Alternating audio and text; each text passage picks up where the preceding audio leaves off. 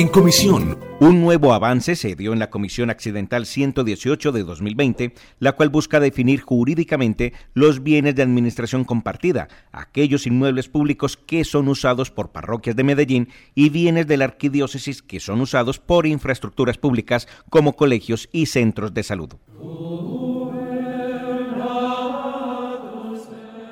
Este hecho ha ocasionado que la Arquidiócesis de Medellín deba asumir pagos del impuesto predial por terrenos que en la actualidad son usados por la Administración Municipal. Padre Juan Diego Ruiz, representante de la Arquidiócesis de Medellín que podamos llegar a una no causación de ese impuesto mientras logramos que se resuelva, para que a la parroquia no se le siga generando un detrimento patrimonial. El concejal Carlos Zuluaga, coordinador de la Comisión Accidental, resaltó que la Administración Municipal haya avanzado en la identificación, levantamiento de planos y desafectación de varios lotes e inmuebles de administración compartida. Ya hay unos resultados concretos. Finalmente, Monseñor Mauricio Vélez, obispo auxiliar de Medellín, resaltó los resultados de la comisión accidental. Me parece interesante el avance y me, y me agrada mucho que ya esté en un 65%.